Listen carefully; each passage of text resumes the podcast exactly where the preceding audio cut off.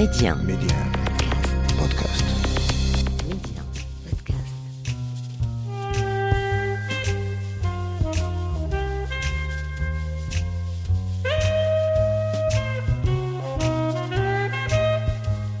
À travers une série d'interviews exclusives, Rencontre avec est un carrefour de dialogue avec des faiseurs, des personnes uniquement habitées par des valeurs comme le savoir-faire, le savoir-être ou encore le mieux vivre ensemble. Une signature propre à chacun d'entre eux. Rencontre avec un espace de partage et de dialogue, un lieu où l'on prend le temps de nourrir la réflexion. Un peu comme si on voulait faire nôtre la maxime du philosophe grec Socrate qui disait Disposer de temps est la plus précieuse de toutes les richesses du monde. Et dans le tumulte de la vie quotidienne, ah, que cette pause fait du bien. Je suis Saïda Mousdak et je vous invite à écouter ce que d'autres ont à nous dire.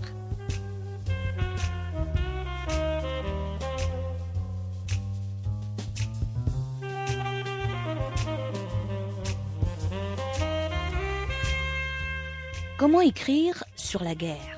Avec quels mots décrire l'exil Évoquer la mort, sublimer l'amour paternel? Le style de Youssef Amin Alami est reconnaissable entre mille. Pour raconter son récit, il suggère des images. Images parfois inversées, souvent ayant l'air incongrues, mais toujours d'une efficacité imparable. Comme pour mieux pointer le doigt sur l'essentiel et non pas sur ce qui est accessoire. L'écriture de Youssef Amin Alami est visuelle. Il parle de son, de focus, de caméra, de vue panoramique et pour cause. L'auteur est enseignant en stylistique et en médias à l'université de Kenitra. Il a même à son actif plusieurs articles écrits sur l'impact de l'image, la photo ou la mode et son image. L'écrivain Youssef Amin Alami est auteur, entre autres, de Même pas mort, édité chez Le Fennec, Amour nomade, édité à la croisée des chemins, ou Les clandestins, chez Edif. Avec son dernier ouvrage, C'est beau la guerre, publié par les éditions Le Fennec, Youssef Amin Alami partage avec nous son rapport à l'écriture. Youssef Amin Alami, bonjour. L'exil, la mort, la vie, l'amour, les petits bonheurs, la peur, euh, ce sont des thèmes pour lesquels vous avez une prédilection. Je ne crois pas en avoir l'exclusivité, hein, parce que quand vous dites euh, la vie, la mort, l'amour, euh, la peur, euh, on pourrait y rajouter l'angoisse, euh, les phobies, euh, c'est- ce sont des choses que nous avons en commun, les êtres humains. Tout, dépend de, l'approche que l'on a. Et pour quelqu'un qui, est dans la création, évidemment, c'est essentiel. On se définit toujours par rapport à la vie et à la mort. Mais tout dépend, encore une fois, est-ce qu'on définit la vie en fonction de la mort ou est-ce l'inverse? Est-ce que, est que la mort est, est l'absence de vie ou est-ce que la vie est la négation Tant qu'on est en vie, eh bien, on n'est pas mort. Pour le reste, euh, l'amour, euh, ça c'est un vaste sujet. Dans, dans Amour nomade, par exemple, il est question de, de cet amour euh, impossible entre deux personnages, mais un amour tellement fort qu'ils vont arriver à finalement à le vivre. Mais il y a aussi l'amour tout simplement filial pour, pour le père, plus généralement pour les parents, bien, bien entendu. Et ça, c'est un thème que j'ai traité dans Même mort, dans lequel j'ai- revenu un petit peu après près d'un quart de siècle après le décès de mon père. Ben, j'ai fait un petit retour en arrière et, j'ai même investi les années que je n'ai pas connues de mon père. Un petit peu son adolescence, ses années lycée. euh, évidemment, j'ai effectué tout un travail de recherche. Je dirais que ma, propre euh, maman m'a beaucoup puisqu'elle est toujours en vie. Puis après, moi, j'ai fait le travail, euh, le travail de- d'écrivain, tout simplement. C'est-à-dire que j'ai euh, utilisé tout ce matériau et que j'ai euh, sublimé, transformé, revisité, déimaginé et réimaginé. Enfin bon, un peu tout ce, qu'on peut faire lorsqu'on a entre les mains l'outil de l'écriture. Youssef Amin Alami, vous, vous écrivez en préambule de votre livre C'est beau la guerre. Vous écrivez une citation du prix Nobel de littérature euh, Svetlana Alexievitch. Mhm. Aussi cruelle que cela puisse paraître, la souffrance humaine est particulièrement artistique. Mhm. Et la première phrase de votre livre, Dieu que c'est beau, la guerre vue du ciel. Est-ce qu'il s'agit de sublimer la guerre? Évidemment, vous faites allusion déjà, à, évidemment, à ce, ce, ce passage ou cet extrait euh, que j'ai mis en exergue, mais euh, déjà dans le titre euh, du roman, on a un petit peu cette, euh, je dirais presque une sorte de provocation. C'est beau la guerre, hein, c'est le titre du livre. Et on sait bien que la guerre, euh, c'est tout sauf, euh, quelque chose de beau. Alors moi, j'ai utilisé cette formule, euh, bien entendu, au second degré. C'est tellement beau que voilà, qu'il y a tout ce que je raconte dans le livre et qui n'est pas forcément beau. Mais effectivement, dans l'approche et dans le traitement que j'ai fait de, la chose, je joue énormément sur la perspective, la, notion de, point de vue. Par exemple, quand vous rappelez que l'ouverture même du roman, c'est cette phrase Dieu que c'est beau la guerre du ciel. Alors, tout de suite, on a une espèce de, de vue aérienne, en quelque sorte. En fait, nous avons la vue, plutôt le point de vue de cet aviateur qui bombarde. Donc, nous sommes en haut, effectivement, vu d'en haut, parce qu'on est, on est tellement loin, finalement, de la cible, que ce qu'on voit, ce sont, et c'est ce que je dis dans, dans, dans l'ouverture du livre, en fait, on a l'impression que c'est un feu d'artifice. L'idée m'est venue, en fait, de la première guerre du Golfe. Donc, je parle de la guerre du Golfe avec Bush père et non pas fils. Je parle vraiment de, du début des années 90. hein. Je crois que c'était en 91. Et en fait, euh, à l'époque, il y avait que CNN qui avait les droits, enfin, qui, on parle d'une autre époque là. Ils, ils avaient des, des journalistes embarqués. Et c'est les seuls qui avaient ça. Voilà. Et en fait, c'est la seule source d'information. Mm. Et les images qu'on voyait, y compris euh, sur, la, la- la- la télé marocaine, c'était des images un peu nocturnes et avec des espèces de... euh, véritablement des feux d'artifice. hein. Et c'est vrai qu'il y, avait une certaine dimension esthétique, parce que, bah, euh, oui, graphiquement, c'était c'était assez... euh, assez euh, assez beau dans le sens où on avait une espèce de, de fond noir avec, avec de temps en temps des espèces de, de bouquets de, fleurs de lumière en quelque sorte.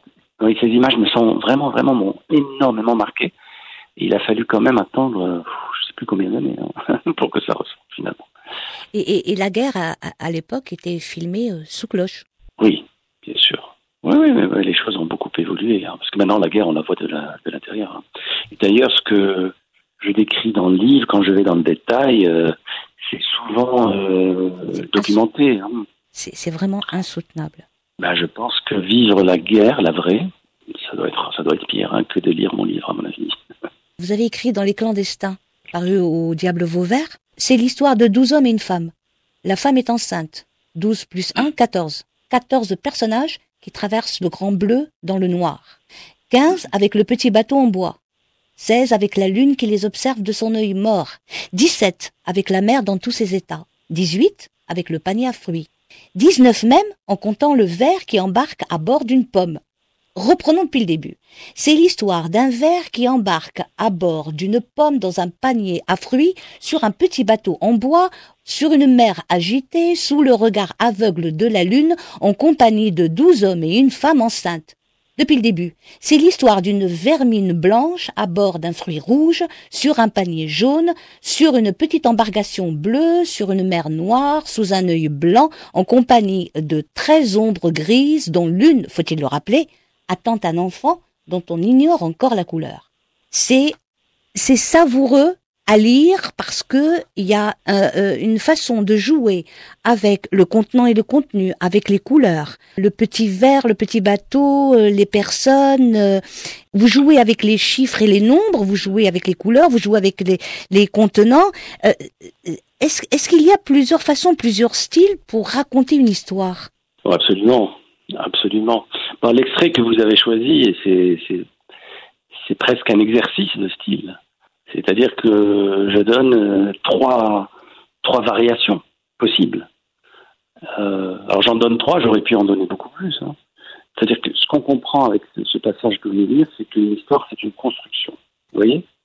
Et une construction dans le sens où plus on, on, est perspicace et on, euh, on, va vers le fond, c'est-à-dire qu'on essaye un petit peu d'aller au-delà de, de l'apparence, tout simplement. Et plus, plus finalement on va vers la découverte, plus on, a, on est susceptible de, de stimuler un certain nombre de- d'émotions pour le lecteur. Et je vous donne un exemple euh, très simple par rapport justement à ce passage. Alors il y a, il y a ce panier à fruits. J'aurais pu m'arrêter là dire il y a un panier à fruits. Sauf qu'après on va plus loin, on va vers le fruit rouge et on comprend que c'est une pomme. Alors on le comprend parce que dans le roman il y a quand même tout un chapitre qui est consacré au personnage de Slim. On est bien d'accord. Oui. Le personnage qui a perdu son travail Oui. et qui dit que lui, Adam, il le comprend. Et il comprend pourquoi il a croqué la pomme. Parce qu'en fait, il a croqué la pomme, il a eu du boulot. La punition de- divine, ça a été de, bah, finalement de travailler, ça a été le labeur. Mais lui, c'est ce qu'il recherche. Il se dit, moi, pour retrouver du boulot, je suis prêt à, à croquer des pommes.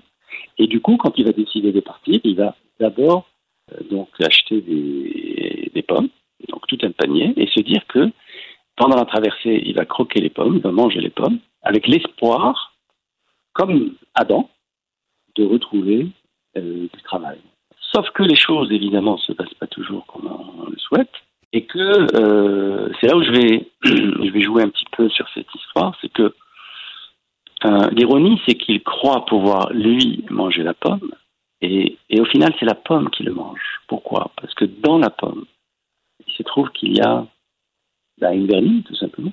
Il y a un petit verre, comme, comme parfois hein, dans les fruits. Ce qu'il ne sait pas, parce que le, le verre qui embarque à bord de la pomme, tout comme euh, Slim est un clandestin, c'est un verre clandestin, Oui, parce qu'on ne le voit pas, il est caché. oui. Vous voyez? Et puis, euh, alors ça fait évidemment écho à autre chose, à savoir que toutes ces personnes qui sont qui embarquent à bord de ce rafio, de ce bateau, enfin cette barque plutôt, sont peut-être considérées comme la vernie, tout simplement, Bien sûr, aussi. bien sûr. Voilà. Et en même temps, le fait qu'il y ait justement ce, ce petit verre dans la pomme euh, qu'il cherche lui à croquer et qui va finir par, par le croquer, parce que la vermine quand même c'est quelque chose que l'on associe à, à, la, à la mort et puis euh, finalement nous sommes nous-mêmes euh, soumis à cette loi de la nature qui fait que ah, voilà on retourne tout simplement et puis on se désintègre d'une certaine, certaine façon. Donc en fait, c'est- tout un jeu autour de ça, mais plus généralement, ce passage que vous avez lu est symptomatique un peu de, euh, de ce que j'essaye de faire de manière générale dans le livre. Alors, c'est le cas dans beau la guerre, c'est le cas dans Même pas mort, c'est le cas dans d'autres. Alors, ce que j'essaye de faire, c'est euh, j'ai en fait deux choses, essentiellement. Je joue sur la proximité et sur la distance. Alors, c'est antinomique. Hein. C'est-à-dire qu'à la fois la proximité, la proximité de quoi finalement? La proximité du quotidien, donc le réel. Mhm. Et vous allez remarquer, alors, par exemple, la pomme, bah, la pomme, c'est quelque chose de palpable, de tangible, euh, voilà, c'est c'est quelque chose de réel. Bon. Là, on est dans le registre de la proximité. Mais ce qui va rendre justement cette pomme, ce qui va créer cette distance, c'est que tout de suite, alors, à la proximité du quotidien, j'oppose la distance du mythe. Alors, le mythe, dans, son, dans l'acception globale du terme, d'accord? Mhm. donc c'est la distance du mythe. Et quand je dis la distance du mythe, c'est-à-dire que là, la pomme, elle renvoie tout de suite à, évidemment, euh, l'épisode de la tentation, dans le, par- enfin, le jardin de l'Éden, ça renvoie. Voilà, on est, dans, une autre dimension. Alors pourquoi ces, deux choses? Parce que sans la proximité, s'il n'y a pas des éléments concrets, palpables, tangibles, le lecteur ne peut pas s'identifier. Donc, pour créer cette identification, hein, pour la susciter, il faut, il faut jouer sur la proximité. Il faut qu'il y ait des éléments tangibles, concrets, palpables dans le texte. Donc j'utilise ce genre de choses. Par exemple, la pomme. Par exemple, dans C'est beau la guerre, ça va être cette vieille femme, dont la maison vient d'être bombardée, elle n'a même pas conscience de ce qui s'est passé, et devant elle, il y a une petite table avec, je le dis, un bouquet de menthe.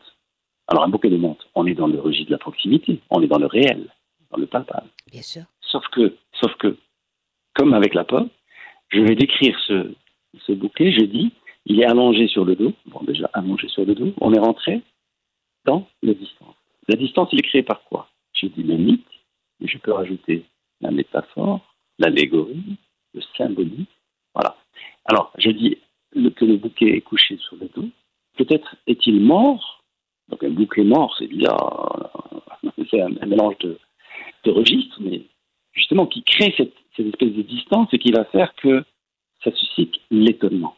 Parce que si la proximité suscite l'identification, la distance, par définition, suscite la curiosité et l'étonnement.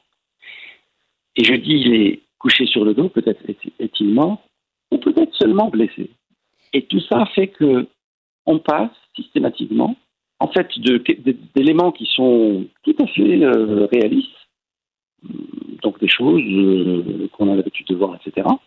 Et puis je change tout simplement la, comment dirais-je, presque le filtre. C'est-à-dire, on va les voir avec autrement. Et du coup, ça crée une distance. Et ça, c'est extrêmement important parce que c'est ce qui crée l'étonnement et qui donne à voir finalement ce que l'on considère comme étant familier, mais comme si on les découvrait pour la première fois. Si je devais résumer ce que j'essaie d'expliquer, alors je ne sais pas si j'étais clair, mais je vais résumer en une phrase. En fait, ce que je cherche à faire, c'est à faire découvrir aux lecteurs ce qu'ils savent déjà, en fait. Sauf que ils ont l'impression de les découvrir. Il y a tellement de choses. Vous avez les images de la guerre, euh, les images des réfugiés. Euh, on, a, ce genre de choses tous les jours, euh, que ce soit les images, que ce soit les, discours, que ce soit ceci et cela. Mais l'idée, c'est en fait qu'on ait l'impression de découvrir tout cela, tout ce qu'on qu'on croyait connaître, qu'on croyait maîtriser, qu'on croyait contrôler, qu'on croyait et on se rend compte que finalement, on, les voit comme si on les voyait pour la première fois, alors qu'on a, on a déjà vu. Hein.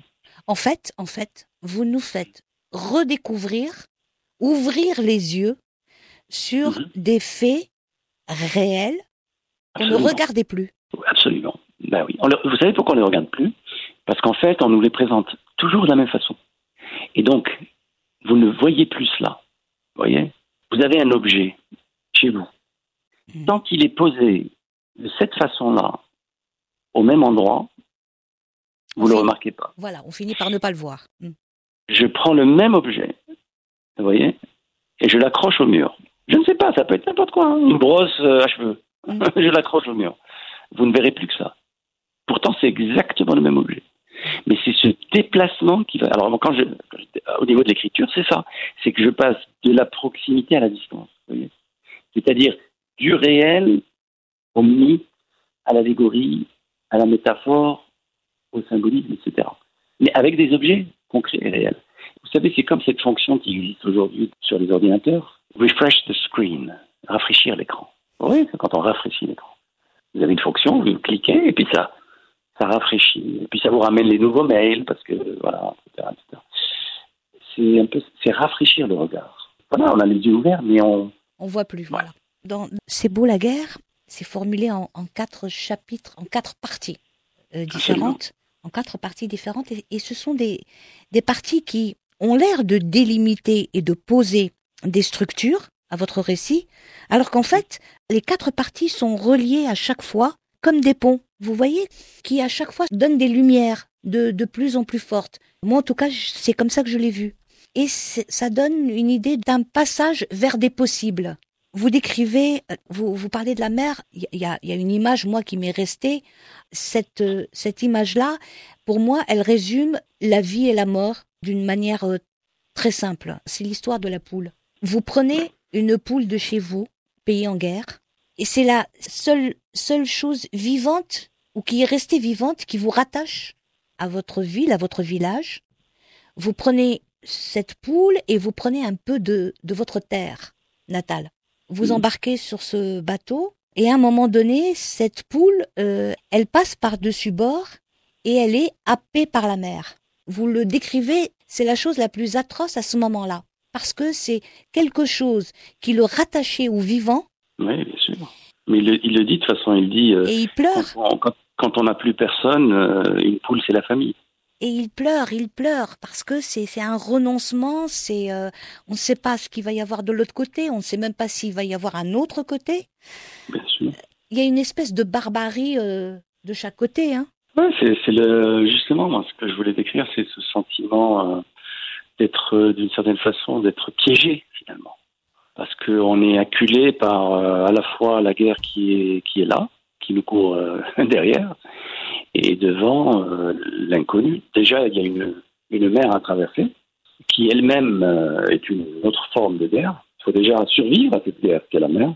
Et lorsqu'on a survécu, on se retrouve, comme vous dites, hein, en territoire étranger, et, et souvent avec, euh, avec des gens qui comprennent pas très bien pourquoi, pourquoi ils voient ces gens débarquer. Vous savez, cette image de... Sur une plage Oui, sur une plage, j'ai rien inventé, hein, Oh non, non, non, non, non, non. parce que c'est parce que c'est arrivé. Mais oui, c'est arrivé en Tunisie, c'est arrivé... euh, oui, les gens sont à la plage et ils voient débarquer... Euh. Oui, oui, oui. oui, c'est arrivé. oui, en arrivé. Espagne, oui, oui. C'est arrivé, les gens étaient à la plage et justement, moi, c'est c'est cette image qui m'est restée de ces vacanciers qui voient débarquer les gens. Mais généralement, lorsqu'on nous parle de ça, curieusement, on adopte le point de vue des vacanciers. C'est curieux, hein Oui, oui. mais c'est-à-dire qu'en en fait, on se dit, tiens, et si moi j'étais euh, sur la plage en train de bronzer, que je vois débarquer un, voilà, euh, une embarcation avec des, des migrants, euh, et comment je réagirais? En fait, on se met toujours à la place des vacanciers, mais on se met pas à la place de ces migrants qui arrivent et qui ont qui ont fui justement euh, soit la guerre, soit la famine, jamais. soit on, Jamais. on se met jamais, voilà. Et ce que j'ai essayé de faire justement dans cette partie, donc dans la troisième partie du livre, c'est que on voit ça, mais aussi du point de vue de ceux qui viennent, qui débarquent. Parce que en fait, quand je décris les vacanciers, ben, c'est parce qu'ils sont vus euh, à partir de, du, du- du- du point de vue et du regard de, de ceux qui viennent de débarquer justement, y compris des enfants, des enfants qui très jeunes, parce que la guerre a duré longtemps, enfin, elle n'est pas toujours pas terminée. Mhm. Et donc, euh, il y a des enfants qui sont euh, euh, avec eux, qui viennent de débarquer et qui, eux, n'ont n'ont connu que la guerre. C'est-à-dire qu'ils sont nés dans la guerre et ils se rendent compte qu'il y a des enfants, donc euh, on comprend que c'est des enfants européens, qui sont en train de jouer, non mais qu'on puisse jouer sans les armes. Voilà. Parce que pour eux, c'est inconcevable, même pour des enfants. Parce que même les enfants, dans de- des situations de guerre, vous savez, ils se, ils se font des armes et, et ils se tirent dessus. Ce qui est normal, hein, de- par mimétisme. Donc là, ils voient des enfants, tiens, ils, ils ont une autre façon de jouer, ils peuvent être heureux sans ceci, cela. Et puis on peut se balader, on peut marcher sans sans s'inquiéter de ce qui peut nous tomber dessus. Oui, ça paraît être vraiment euh, la, la, la quatrième dimension, puisque ces enfants-là, je pense aux, aux- aux enfants syriens euh, notamment qui, euh, Voilà. qui ont réussi Absolument. à traverser et qui ont toujours vécu dans l'horreur, euh, le bruit des bombes, la guerre, hein, et qui n'ont connu Mhm. que ça, et qui débarquent dans un pays euh, en tant que réfugiés, euh, dans un pays européen où Ouais. les enfants s'amusent dans des parcs, Ouais. euh, ont des jouets, euh, et qui Ah ne oui, ressemblent pas à des armes. c'est- que même le silence est, Voilà. assourdissant. Parce qu'on n'a pas l'habitude de, de, de- voilà d'être comme ça en paix, avec un silence absolu. C'est quelque chose d'absolument inédit, quoi. Ben, vous aurez remarqué qu'en fait, je joue beaucoup avec avec la, la notion de point de vue, parce que on a évoqué l'ouverture du roman. Euh, Dieu que c'est beau la guerre vue du ciel. Ok. Après, bon, euh, il y a quelques phrases et ensuite il dit. euh, Sauf que moi, la guerre, je l'ai jamais vue d'en haut, seulement d'en bas. Et oui. Alors, et d'en bas, évidemment, regardez, la, caméra, ne, on n'a plus une, vue aérienne. On a quelqu'un qui est, là, sur le terrain, et qui subit la guerre. Et alors là, on ne voit pas le feu d'artifice. hein. Là, ce qu'on voit, c'est qu'à chaque fois qu'il y a un éclat d'obus, c'est des personnes, c'est des, c'est des membres, euh, des membres de, de corps humains. hein euh, qui sont propulsés, etc. C'est une autre vision des choses. Et souvent, en fait, euh, il suffit de, de changer la, la position en fait de la caméra. Quand je dis la caméra, mais du regard, plus globalement. C'est un travail Mhm. qu'on qu'on ne veut pas mettre euh, en, en valeur parce que parce que ce serait trop atroce. Même les journalistes sur le terrain ne font Mhm. pas ce travail-là parce que ce serait ce serait trop horrible. La, la, la caméra pointée sur euh, ce qui représente la guerre finalement c'est euh, brutalement c'est ça la guerre c'est euh, des corps euh, déchiquetés euh, des, des, des, des bruits euh, assourdissants de, de bombes tout le temps c'est c'est le gris, c'est c'est la cendre, c'est c'est c'est ça finalement. Et, et ça n'est pas entre guillemets vendeur. Oui, absolument, absolument. Et c'est pas non plus facile à représenter. hein. Vous savez, euh, quand j'ai eu l'idée de m'attaquer à ce sujet, je choisis bien le verbe, hein, m'attaquer à ce sujet, c'est vraiment le cas de le dire. J'avais conscience que, bon, euh, fort heureusement, je n'ai jamais connu la guerre, bah, comme, comme notre génération ici au Maroc, fort heureusement. Et ce qui fait que rendre compte de ça, et puis euh, au niveau de l'écriture, c'est autre chose. C'est-à-dire que vraiment, pour, euh, pour qu'ils puissent carrément avoir l'impression d'y être, quoi. Euh, c'est ça. hein. On est là, qu'on a peur pour, pour soi, pour sa vie, pour son intégrité physique, pour les siens, pour. euh, Donc là, vraiment, ça se passe dans l'écriture. absolument. Euh, donc vous vous documentez avant, Ah oui, beaucoup, beaucoup. vous, vous, Alors là, vous, c'est- vous ramassez des images, des, euh, des perceptions, Des- des, des des livres, des témoignages, des descriptions, des témoignages, voilà. Euh, là, franchement, j'ai fait. enfin, bon, ce qui, ce qui m'aide un petit peu, c'est euh, c'est mon autre casquette de, dans le- enfin, de professeur-chercheur à Oui, l'université. oui, oui. Donc moi, j'ai ce réflexe un peu de, de chercheur, parce que bon, pour mes écrits académiques et tout. Et, et généralement, pour ne pas dire tout le temps, hein, en fait, pour chaque livre, j'ai toujours commencé par une période euh, où je, je me documente. Alors, euh, ça peut être euh, à travers des livres, ça peut être à travers des images, effectivement, ça peut être. Et là, j'ai beaucoup, beaucoup travaillé sur euh, des livres de témoignages Oui. de, en fait, d'anciens, d'anciens combattants, de vétérans, quoi. Et alors vraiment, je suis revenu à, en fait, toutes les guerres majeures du, je dirais, du XXe, hein. c'est-à-dire euh, première, deuxième guerre mondiale, Oui. euh, les témoignages aussi des vétérans du Vietnam, et aussi les, ce qu'on appelle les Afghans, c'est-à-dire les, les Russes, euh, qui sont revenus de cette euh, la défaite hein, en Afghanistan. Et il y a aussi des témoignages de mères victimes de la guerre. MERE. Ouais, les mamans. Ça aussi, c'est très très fort. Et donc, c'est avec tout cela que, bah, déjà, je m'en suis imprégné énormément. Donc, pendant quelques mois, hein, je, je n'ai fait que, que me documenter, que lire sur le sujet. Que... Bon, j'ai vu des- aussi des documentaires enfin, euh, avec images, hein, pas, pas uniquement des textes. Mhm. Et puis après, après, je touche aussi à des, des, des- des ouvrages, des références qui sont un peu plus, je dirais, plus pointus et pas nécessairement, qui traitent pas nécessairement de la guerre en particulier, mais qui traitent par exemple de euh, la violence. Donc j'ai en tête euh, Paul Virilio, euh, Habermas, euh, par exemple, euh, il y a un livre d'Habermas avec, avec, avec Jacques Derrida, tous les deux. Ils ont signé un livre qui s'appelle Le concept du 11 septembre. Extrêmement intéressant. Bon, c'est philosophique, mais euh, moi, je, je m'imprègne de tout ça. Toutes, ces idées-là, en fait, je les distille, mais à travers le récit. Mhm. Euh, donc, en fait, on- quand on lit, on, a, on devrait en principe avoir l'impression que on est vraiment dans un, j'ai presque envie de dire dans un film, hein, Mm. presque, avec plusieurs points de vue, avec euh, parfois des gros plans. Alors, je joue beaucoup sur ça, c'est-à-dire que parfois on a, souvent on a une vue d'ensemble. Par exemple, là, encore une fois, la scène avec la vieille dame, on a la vue d'ensemble, on voit le voilà, les murs qui restent avec la, la fenêtre, l'unique fenêtre, euh, avec des rideaux qui sont confectionnés à partir de sa robe de mariée, puis après ce qu'il y a devant elle, Oui. et il y a un tiroir ouvert euh, avec des feuilles qui tombent, et les feuilles en fait c'est son Mhm. son journal intime. Et à travers ce journal, euh, voilà, on découvre un certain nombre de choses.